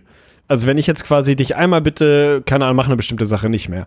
So, dann mache ich es noch ein zweites Mal. Dann mache ich es vielleicht noch ein drittes Mal. Und du machst es immer wieder. Und ich sag, beim vierten Mal sage ich, pass mal auf, Diggi, wenn du das noch einmal machst, hämmer ich dir richtig eine rein. Oder so, dann scheiße ich dir in deine Lieblingsschuhe. Irgendwie so, so Sachen, die eigentlich ein kleines bisschen zu drastisch sind. Ich finde so in dem Moment, wo man die so ganz explizit ankündigt, als das wird die Folge deines Handelns sein, ist es irgendwie legitim, das auch zu machen. Weißt du, dann finde ich so das Ding, ich hab's dir gesagt. Ich habe dir gesagt, dass ich dir in deine Lieblingssneaker reinscheißen werde. So, und du hast es wieder gemacht und dann habe ich dir da halt reingekackt. Meine Güte. So, also, du darfst mir dann eigentlich nicht böse sein. So, ist eigentlich ganz charmant. Man muss mehr Dinge einfach ankündigen. So, wenn der andere es dann die wäre dann wirklich in hatte, Ordnung. Das ist okay, ne? Finde ich okay. Geil. Finde find ich gut. Zweites oder nächstes Szenario geht auch wieder so ein bisschen in die Richtung Social Awkwardness. Du hast das Problem jetzt, glaube ich, nicht mehr oder weniger so durch äh, die räumliche Wohnveränderung. Aber sag mal, Szenario, du wohnst in einem Mehrfamilienhaus, geht ja den meisten von uns so im Zweifel, irgendwo in einer Großstadt.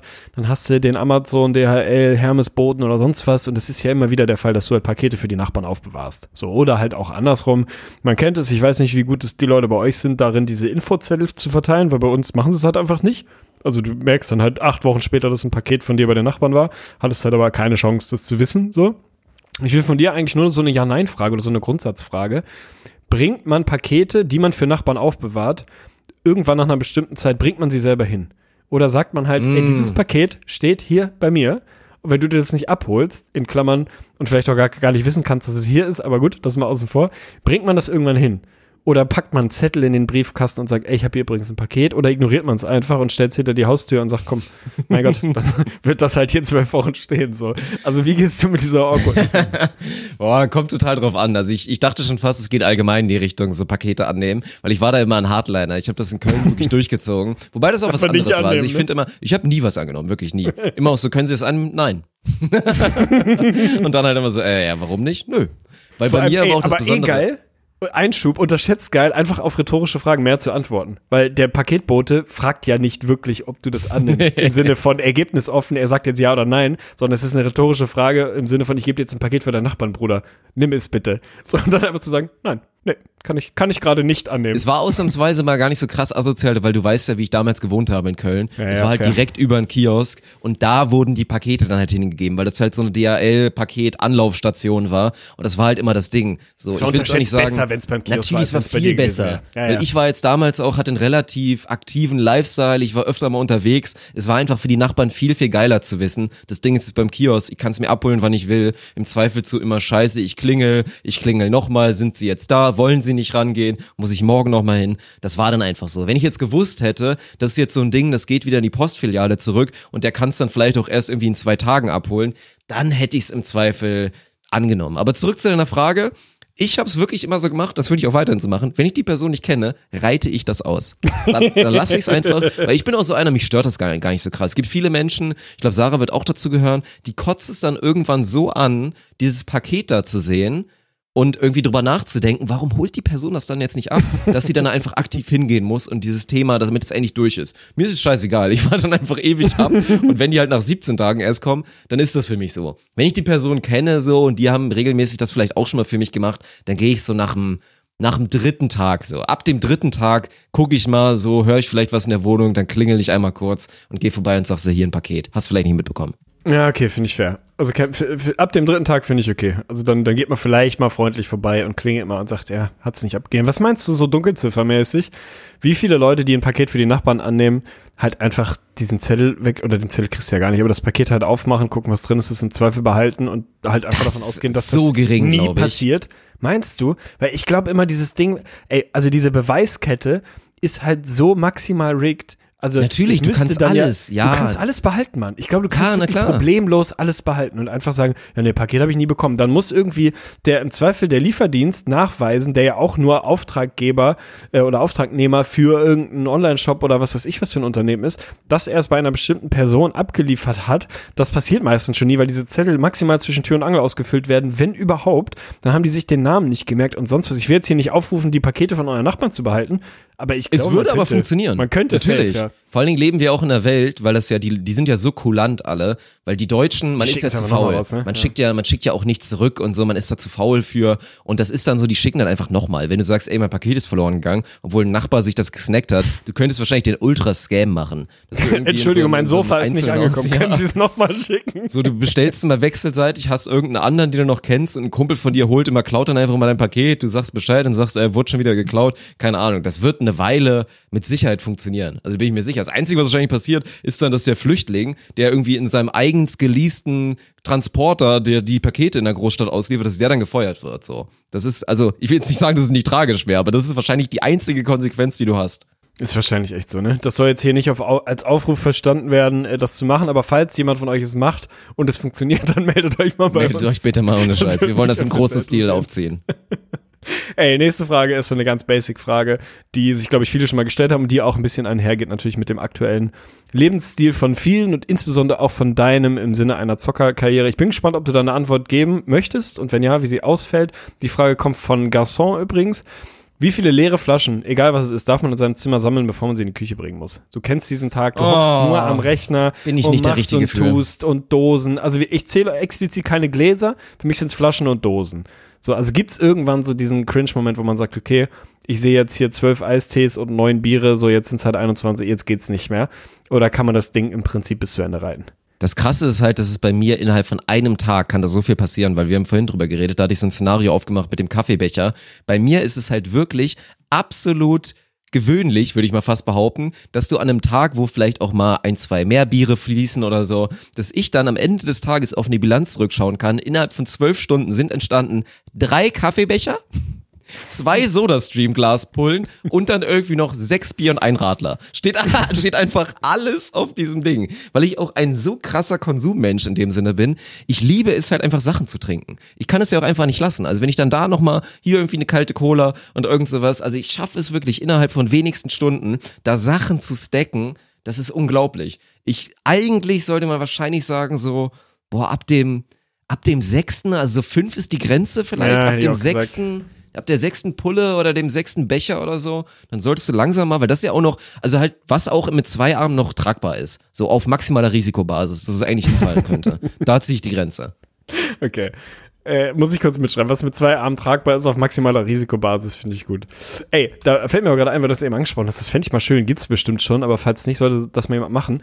So eine, also ich sag mal, die, die Streamerei, Twitch-Streamerei und so ist jetzt ja nur irgendwie relativ, relativ äh, bekannt in aller Munde gerade. Du hast irgendwie echt mittlerweile krasse Settings, die die Leute sich da aufbauen. Nimmt man jetzt Monte meinetwegen mit seinem, keine Ahnung, mit seinem äh, Aquarium, was er da nicht alles hat, dafür 200k sich so einen Raum ausgestattet. Ich hätte gern mal so einen, Instagram-Account vielleicht oder so eine Doku, die halt immer die Gegenperspektive zeigt. Weil ich das, also der Blick des Streamers, weil ich das bei dir Mm, zum Beispiel, das ist ja geil. Premium. Man sieht deinen Stream und sieht im Hintergrund diese wunderschöne LED-Wand, die du dir gebaut hast, diese Wolke, die reinguckt, top ausgeleuchtet, du in der Regel ganz gut gekleidet, frisch geduscht und so.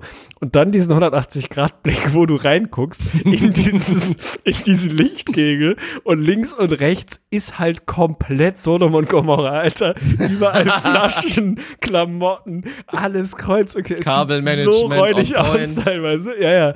Ey, das wäre eigentlich geil, mal so dieses, so Bildergalerie, links und rechts, Blick in Ja. den Stream, Blick aus dem Stream. Aber da passieren, glaube ich, Dinge, ey, wild, auf jeden Fall. Ja, ich glaube, was das Kabelmanagement anging, gab es letztens da so ein, so ein TikTok-Trend, dass man das irgendwie zeigt, dein Gaming-Setup und dann dein Kabelmanagement. Das könnte man echt Okay. genauso machen mit diesem Ding, so der eigene Blick. Ja, das wäre schon, das wäre das schon mal. schockierend. Wenn es bei dir mal wild aussieht, mach mal einfach so, so einen Screenshot. Schick ihn mir von mir aus nur privat. Ist doch einfach so kacke. Also das ist halt so banal, aber das finde ich auch einfach immer noch ein Unding, dass das so, so schwierig ist heutzutage, dass man gut ausgeleuchtet ist und dass das schön aussieht, weil das sollte das Ziel sein als Streamer, ohne dass man wirklich, das ist ja schlimm. Also jeder Streamer, abseits von jetzt vielleicht Monte, der einfach völlig drauf scheißt und bei dem es immer unterbelichtet ist, immer, also jetzt nicht intellektuell, sondern wirklich tatsächlich vom Licht, man ist ja einfach, also die hauen mindestens zwei so grelle Lichtquellen einfach in die Fresse über fünf, sechs Stunden. Das kann auch nicht gesund sein. Deswegen habe ich ja inzwischen auch diese Blaulichtfilterbrille und so, weil nicht nur dieses Licht anstrengend ist, auch die ganze Zeit auf drei verschiedene Monitore zu glotzen, ist anstrengend. Also es ist, ist ein schwerer, schweres, schwerer Lifestyle als Streamer, würde ich nicht empfehlen. Ja, kann ich mir vorstellen, ist auf jeden Fall so ein Ding. Irgendwas wollte ich gerade sagen, ey. Warte, mein, mein Kopf hängt. Mein Kopf hängt. Du musst kurz ein bisschen tragen. Ach, hier, richtig. Weil ich ja nur auch äh, Zeuge eurer äh, New Beach Order Produktion war und so. Da fand ich das ähnlich. Also, ist, glaube ich, normal. Bei jeder TV-Produktion oder bei jeder Medien- oder Bewegtbildproduktion hast du das Szenario. Aber da ist es mir auch so ähnlich wie bei der Streamerei halt aufgefallen. So dieses, dann bist du mal kurz Teil des Streams oder siehst auf einem Monitor, auf einem fetten Fernseher irgendwie den, den Stream gerade gespiegelt und denkst, boah, sieht das alles geleckt aus, wie Premium, was für ein to tolles Setting und so. Und dann guckst du halt im Real Life nach links und rechts und es sieht aus da, Alter, überall Menschen, überall Kabel, überall das reine Chaos. Also geht im Zweifel bei jeder Produktion so. Aber die, diese unfassbare Scheinwelt, die da aufgemacht wird, so wirklich absolut alles das, was noch im sichtbaren Screen ist, sieht absolut Premium aus und schon 30 Zentimeter weiter passieren einfach die wildesten Dinge. Finde ich einfach immer herrlich. So, so Blick hinter so eine TV-Produktion oder sagen wir mal Bewegtbildproduktion ist auf jeden Fall, ist was wert. Er sollte man mal machen. War es wirklich so schlimm? Ja, ja, ja. Ja, also okay. glaube ich völlig normal. Also gar nicht unprofessionell, im Gegenteil. So. Aber nee, halt ich einfach, weiß, was du meinst, glaube ich. Krass. dieses Leben dahinter ist einfach absolut wild. Gaston hat noch eine Frage eingereicht. Eine, Okay. bei der ich auch auf deine Antwort gespannt bin und wo ich, boah, ey, weiß ich nicht, würde ich mich auch schwer tun mit. Wir alle erinnern uns so ein bisschen zurück an die, an die Bravo Sport-Zeiten, ne? Du hast so irgendwie, hast dir die neue Bravo Sport gekauft und saßt in deinem Kinderzimmer und dachtest so, ja, hier, in der Ecke würde sich dieses Christian Vieri-Poster jetzt wirklich gut machen, weil ich jetzt großer, großer Christian Vieri-Fan bin oder keine Ahnung was. Zu Recht, zu Recht. Frage von Alex ist eigentlich, bis zu welchem Alter, und er fragt das eventuell auch aus Eigeninteresse, könnte ich, könnte ich mir vorstellen, bis zu welchem Alter darf man Sportposter oder Sportlerposter in seinem Zimmer aufhängen? Also muss man die irgendwann an einem Geburtstag einfach abhängen oder ist Also du meinst okay, jetzt wirklich Poster? Poster, weil ich finde ja, es hört ja eigentlich nie ich auf. meine Ich meine, es Poster. gibt ja, es Wenn du gibt dir ja ein Riesenbild in eine Leinwand ja, ein ziehst Bild oder einrahmst, irgendwie einem schönen easy. Rahmen und so. Wir Dann meinst du das, okay.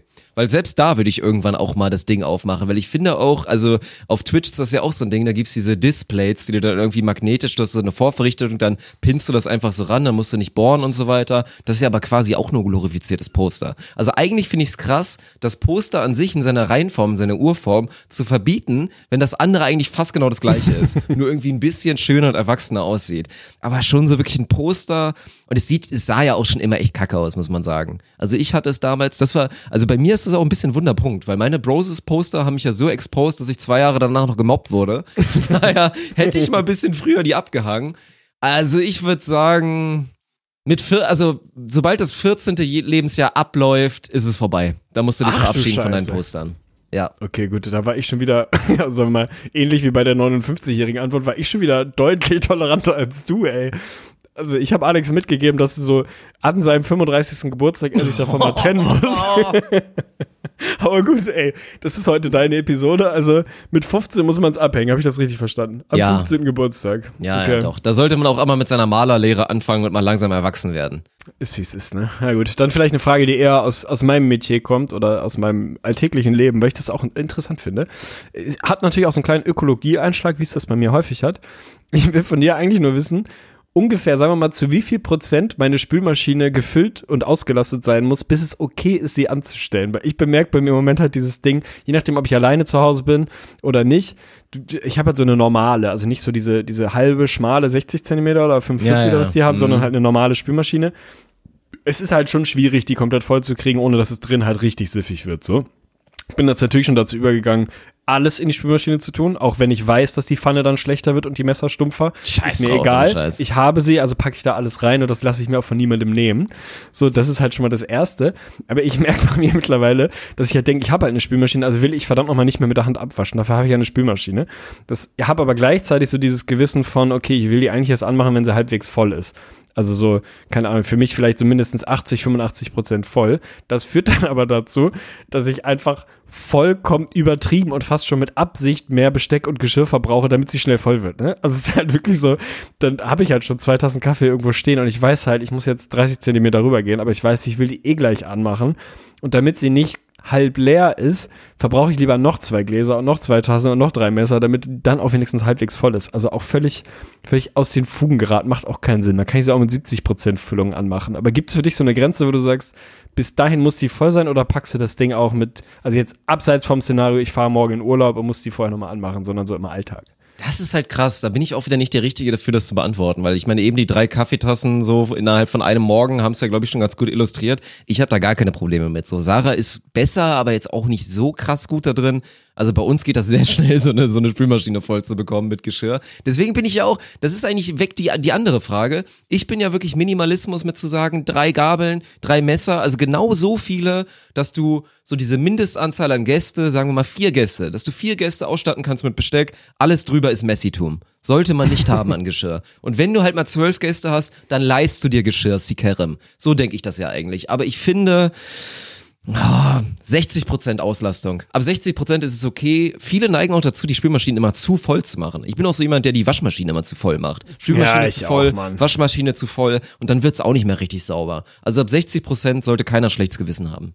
Finde ich Und die gut, Dinger ja, sind ja auch sehr wassersparend, glaube ich, oder? Also die meisten Spülmaschinen, Ja, die ich glaub, modernen, ja. sind ja im Vergleich. Also jedes Mal mit nicht. Handspülen ist, glaube ich, mehr Wasser verschwenden als irgendwie Spülmaschinen. Die sind da, glaube ich, sehr das gut ist- geworden, tatsächlich. Ja, das ist, glaube ich, mal erwiesen so. Aber ich benutze bei meiner halt immer diesen, keine Ahnung, Öko, Eco-Gang, wie auch immer der Mhm. heißt, der dann halt nur auf, weiß ich nicht, 55 Grad wäscht oder so.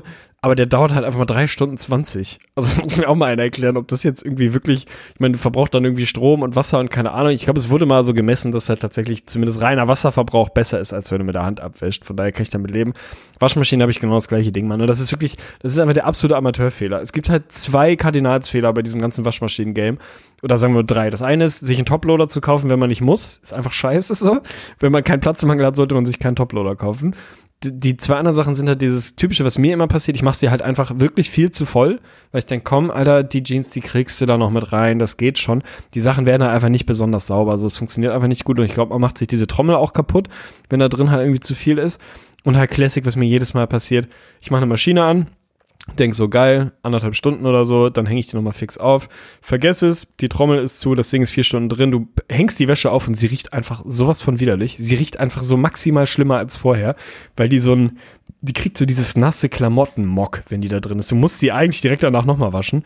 Finde ich dann aber auch immer nicht okay. Also hänge ich die dann auf und hoffe so ein bisschen, so wie man hofft, dass die Eltern schon nicht riechen, dass man den ganzen Abend in der Raucherkneipe war und natürlich riecht man's, weißt du? Also du hängst dann so selber so die Jacke noch so vorne in den Flur, riechst noch einmal drin und denkst so, boah nee, ich glaube, das geht. Und ich selber habe ja sechs Fischermen gegessen, müsste eigentlich gehen. Ich glaube nicht, dass sie das riechen. Dann gehst du pennen, am nächsten Tag stehst du auf und in deinem Bett riechst du deine Jacke, die irgendwie sechs Räume weiter hängt, weil es halt riecht wie Naschenbecher. Also es ist halt einfach so Premium. Und so ist es bei mir mit diesen Klamotten auch. Ich hänge die dann auf und denk so, nee, die riechen nicht muffig.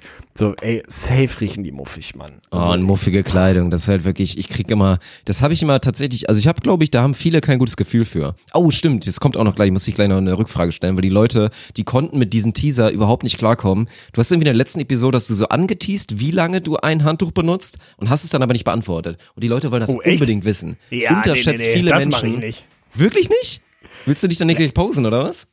Also, zu lange. Die Antwort ist zu lange. Für mehr müsst ihr Dann meine stelle ich das einfach nächste Woche. Dann stelle ich das einfach nächste Woche bei der nächsten Ja, Episode als kleinen. Cliffhanger. Und dann werden wir das beantworten. Aber das ist halt das schlimmste Gefühl, wenn du irgendwie so richtig, es gibt ja diese Phase, wo du, du auch gar nicht, wo du so krass stinkst, aber wo du so richtig Bock auf eine Dusche hast, wo du freust dich so drauf, einfach richtig sauber zu sein. Oder auch dieses Gefühl, wenn man sich so freut, in ein frisch bezogenes Bett zu ziehen. Es gibt so diese ein, zwei Momente, wo du das so richtig krass fühlst. Und ich so, dann bist du so geil, sauber, die Dusche war richtig angenehm, es war alles perfekt. Dann nimmst du einfach so ein Handtuch, bist am besten beim Kumpel, machst dir damit so die Haare trocken und auf einmal riechst du so, was stinkt denn hier so? Und dann riechst du am Handtuch und dann hast du dich halt wirklich mit so einem stinkenden Handtuch abgerubbelt und es ist so alles schlimm. ist wieder weg. Es ist wirklich das Negativparfüm des schlimmen Mannes, ist so ein altes Handtuch, so ein mockiges Handtuch. Deswegen, also auch nicht, da muss man, ich meine, Wasser verschwenden hin oder her, aber einfach nicht so dumm sein, nicht die Wäsche da so drin, lange drin lassen und im Zweifel noch ein zweites Mal waschen, weil mockige Wäsche, mockige frische Wäsche ist unterschätzt eines so der schlimmsten Dinge, glaube ich, auf dem Planeten. Das ist richtig schlimm, weil du gerade Negativparfüm angesprochen hast, ist mir irgendwie, habe ich da letztens drüber nachgedacht. Und wahrscheinlich gibt's das schon, aber ich habe mal wieder so einen Moment gehabt, wo ich dachte, ich bin da wieder was ganz Großem auf der Spur. Gar nicht, ich bin jetzt mal nicht Erfinder eines Produktes, für das ich selber Kunde wäre, aber ich habe mich letztens gefragt, warum es das nicht gibt oder ob es das gibt und an mir vorbeigegangen ist. Hat so für diese absolute, für die Fraktion, die Männerfraktion, die diese Weber-Grills haben und solche lustigen Sprüche auf dem Auto stehen haben, halt ernsthaft so Parfum mit sagen wir mal, Geruch aus, dem, aus der Holzabteilung im Baumarkt oder Holzkohle oder Hack oder so. Also wirklich dieser urmännliche, aber noch auf einer positiven Ebene. Weil ich denke halt wirklich so einer der Top 5 Gerüche ist für mich halt so diese Zus Holzzuschnittecke im Baumarkt. Ist für mich auf jeden Fall Top 5, genauso wie halt, ja, leider Gottes Tankstellen. Also, wenn du, wenn du für mich, wenn du so ein Hugo, Hugo Boss Tankstelle, so, ne, Hugo Boss Diesel oder so erfinden würdest, so ein Parfum, ich würde es mir halt kaufen. Also so Limited Edition, ich würde halt so 70 Euro zahlen und würde halt, würde mir halt so ein bisschen Benzinduft, aber so, so einen edlen Benzinduft. du, oder, oder halt dieser Baumarkt. Ich liebe es auch. Ey, sowas muss es geben. Ja, und es ja. wundert mich, dass es nicht erfolgreicher ist, weil ich glaube, da gibt's wirklich einen Markt für, ey. Ja, Kleber und so dieses Lösungsmittel und so, Ja, ja, Alter, ohne Scheiß. Und TikTok Orange. Wenn du mir das noch irgendwann mal als Parfüm abgefüllt bekommst, dann drehe ich durch, ey. Das wäre. Das, wär Game is real, das Game is real. Zwei Fragen habe ich noch für dich. Eine kommt, kommt wieder von Alex. Ich weiß nicht genau, was bei dem, was bei dem heute los war. Äh, für mich ist das Szenario Kino. Ich weiß nicht, ob er da auch dran gedacht hat. Für ihn ist, glaube ich, das Szenario einfach Snack so. Wir nehmen jetzt mal den, den guten alten Nacho. Veganität hin oder her, dieses dreieckige Ding. Ja, hm. So, du snackst halt so einen guten Nacho. Im Kino meistens ja mit irgendwie, irgendwie süß-sauer oder wie auch immer diese, diese Dips dann irgendwie hießen. Oder halt, wenn ihr eklig seid, in dieser widerlichen Käsesoße oder so. Alex wollte eigentlich wissen, wie viel Prozent des Nachos in Dip eingetaucht werden? Also wie, ta- wie tief taucht man den Nacho quasi rein? Bist du so der Typ, der den so reintaucht, dass du safe was am Daumen hast und das halt immer so ein bisschen eklig ist, weil dein Daumen immer so, so tief in dieser Soße hängt? Oder bist du so ein, so ein Frontloaded-Typ? Weil das habe ich auch mal gesehen. Leute, die wirklich nur so Ah, auf. die oberen Da kannst du es auch 10% direkt lassen. reindippen, aber Da es halt so direkt 80 lassen. Gramm aufschaufeln und sich das Ding so reinziehen. Also Das wenn du Nacho und eine Soße hast, wie, wie gehst du vor? Das will ich eigentlich von dir wissen. Das ist, also habt bitte keine Angst, euch schmutzig zu machen. Zu so einer Experience, genau wie Pommes essen bei Meckes, gehört's, dass die Finger schmutzig werden. Da nimmt man sich ein Schnuffeltuch mit oder genüg irgendwie hier ökonomisch vernünftige, ökologisch vernünftige Tücher irgendwie damit zu, dass das auf jeden Fall passt. Also ich sehe auch immer bei McDonalds, das ist ja übrigens auch so ein Unding, diese halt diese McDonalds-Soßen die du halt bekommst dann, deine Pommessoßen. also ja. erstmal diese Ketchup-Packung, wo du dann nie weißt, wo du es hinmachen sollst. Oder ich mache ja immer, wenn ich Pommes bei McDonalds esse, dann esse ich die mit Süß-Sauersoße. Ist übrigens, also wer das nicht macht, das ist auch halt einfach unterschätzt die richtige Entscheidung. Und da dann sehe ich auch mal Leute, die machen dann dieses kleine, dieses kleine Ding auf und tunken halt wirklich so zwei Millimeter von der Pommes in die Soße ein und essen die Pommes. Ich denke immer so, was zur Hölle? Ich, ich falte den quasi mal einmal, stecke ihn komplett rein, nehme Daumen und Zeigefinger, tauche den in der Soße ein, rühre einmal und dann esse ich den Pommes. Und das ist bei Nachos auch genauso. Also mindestens 80 Prozent müssen mit Soße bedeckt sein. Und wie gesagt, habt keine Angst davor, euch die Hände schmutzig zu machen. Also, okay, ich hätte nicht gedacht, wie viel diese Frage bei dir offensichtlich auslöst. Ey, also, es ist deine Folge, ich darf da keine Antwort drauf geben, aber ich, ich persönlich finde es immer schwierig, wenn nicht nur der Nacho, sondern auch die komplette erste Fingerkuppe mit in der Soße verschwindet. So, ich, das ist immer so der Moment, wo ich sagen würde, du musst noch Fingernagel sehen. Also wenn man den Fingernagel nicht mehr sieht, dann finde ich es auf jeden Fall schwierig. aber ey, es ist deine Episode, von daher ist das okay. Du darfst auch die letzte Frage für heute beantworten. Weiß nicht, wie viele unserer Hörer und Hörerinnen sich die gestellt haben. Ich glaube, es ist schon eine Frage, die man sich stellt. Ich möchte von dir wissen, bis zu welchem Alter man einen Rucksack tragen darf. Und wir reden hier wirklich von im Alltag, nicht von ich gehe wandern oder ich muss was wahnsinnig Großes, Schweres transportieren oder so. Ein klassischer Rucksack.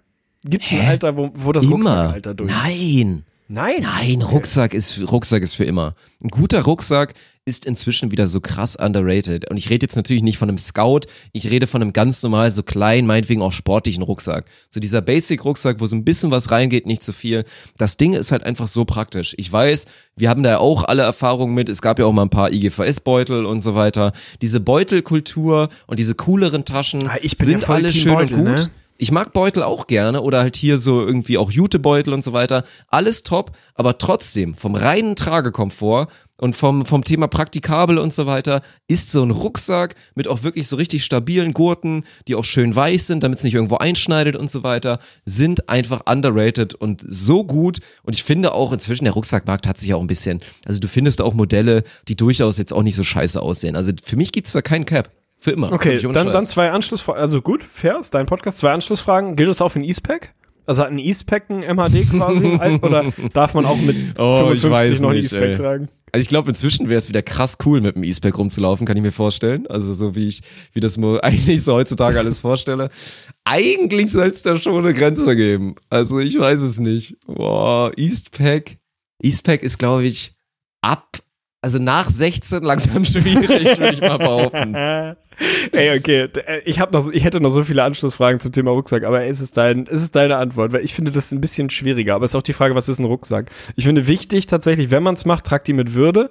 So, und tragt bitte nicht, es sei denn, ihr habt da wirklich irgendwie 90 Kilo drin, macht bitte nicht diesen horizontalen Zusatzclip vor der Brust. Macht den bitte nicht zu. Also macht den wirklich bitte nicht zu. Das ist schwierig, das finde ich tatsächlich schwierig. Ansonsten sind so, weiß nicht, E-Spec ist für mich schon auch ein bisschen die, die, die weiß ich nicht, die G-Shock unter den, Ja, den ja. Ko- Tragekomfort-Dingern. Ey, aber äh, man darf immer einen Rucksack tragen, es ist okay. Ich, pff, ja, dann ist es so. Ich finde immer spannend, wie Es man ihn so. trägt, ne? Also, das wäre auch nochmal so eine Frage, Nicht zu weit vielleicht unten, irgendwann nicht zu weit unten, illustrieren. nicht zu weit das ist unten. nämlich genau das Ding. Genau wie die Hose, Trägst du den so, dass dir das Oberteil im Prinzip mittig hinterm Kopf sitzt oder trägst du es so, dass man deinen kompletten Rücken sieht, weil die Oberseite vom Rucksack, vom E-Spec im Prinzip kurz über der Kimme hängt, so. Also irgendwo dazwischen hat man sich ja immer eingependelt. Fand ich auf jeden Fall immer, ey, es war eine gute Zeit, man. Damals mit Baggy, mit der guten alten Fubo oder Carhartt Hose, dem Kalkani-Pulli und dem. E-Spec auf halb acht. Rip in Peace, ey. Es war eine schöne Zeit. Die wirklich die, die Hose so weit unten tragen, dass von der weiten Boxershorts, dass man noch, dass man noch Haut sehen kann. Dass man die weite Boxershorts wirklich komplett exposed ist und darunter sogar noch Haut sichtbar ist und dann kommt erst der Gürtel. Aber ist dieser das nicht geil? Schnallengürtel. Nach uns kam die Generation, die die Hosen so getragen hat, dass man quasi das Calvin Klein Band oben von der Boxershorts irgendwie rausgucken sieht. Und wir Ja. waren halt die Generation, bei der man die komplette Boxershorts gesehen hat. Das fand ich auf Da, jeden Fall. da hätte man so flexen geiler, ey. können. Und trotzdem hat jeder Junge einfach nur diese basic, weiten, karierten Dinger. Ey. Safe, War das safe. eine Revolution, irgendwann auf enge Boxershorts umzustellen? Ja, Alter? Mann, das war, ja. das ist, ich verstehe auch, ich Da hat immer mein noch Leben krass, auch einen wenn Turning Menschen, Point gemacht. Da sollte man auch mal, ab wann man als Mann das eigentlich nicht mehr tragen darf. Oder als 13. Junge. Oder so, 13. ohne Scheiß. Man sollte es viel früher machen. Das Nach werde ich auch dem meinem Sohnemann so schnell empfehlen. Ja, also Oder mit zwölf. andersrum, ich glaube, der erste Geschlechtsverkehr kommt früher, wenn man vorher aufhört, diese Boxershorts Ja, zu tragen. ja. Ich glaube, die Kausalkette 100%. fängt darum an. Echt. Ja, 100 Prozent. Ja, Mann, das war auch eine Revolution. Als ich irgendwann irgendwie, dach, früher dachte ich auch mal, diese engen, nee, das ist nix, das ist ungemütlich, da kann das irgendwie Gemächt nicht so geil baumeln und so. Dann irgendwann mal zu merken, es ist ja so ein, also wenn ich mir jetzt vorstelle, ich glaube, ich könnte mich den ganzen Tag auf nichts anderes konzentrieren, wenn ich jetzt diese weiten, karierten Stoffboxershorts anziehen müsste.